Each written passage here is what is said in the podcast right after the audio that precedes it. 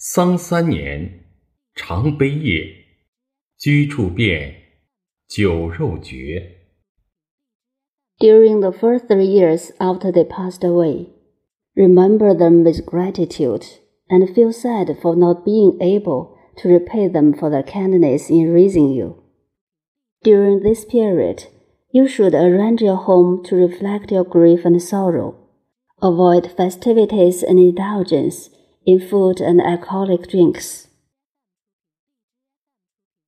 当父母亲人不幸去世之后，守孝期间要常追思感怀父母养育的恩德，怀有一颗清净心、平静心，调整自己的生活起居规律，做到简朴，不能贪图享乐。when parents and family members pass away. During the mourning period, we should always remember and appreciate their kindness in upbringing. Adjust our daily life to be simple, instead of indulging in a life of pleasure and comfort. 过去，母亲哺育孩子一般是三年。为了感恩母亲的哺育之恩，所以对亲人丧礼守孝为三年。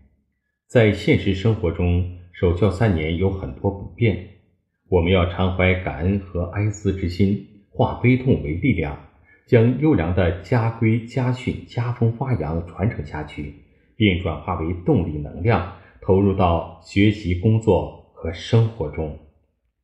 In the past, mothers generally breastfed their children for three years in order to thank mothers for their kindness in nursing. Children mourn their family members for three years. In real life, it's very inconvenient to mourn for three years. We should always miss them with gratitude, turn sorrow into strength, carry forward and pass on our excellent family rules, family precepts, and family traditions, and turn them into power and energy in study, work, and life. 酒肉引申指吃喝嫖赌抽等恶习， 要将自己平时的不良行为习惯在丧礼期间坚决改正杜绝，这是对父母亲人最大的孝道。人最大的善和孝是改正自己的错误，这也是对逝者最大的尊重。人生有两件事情不能等：行善尽孝。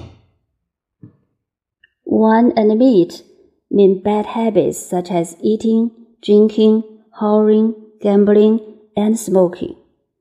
It is a top filial piety to parents and family members to resolutely correct and stop our usual bad behaviors and habits during the funeral period.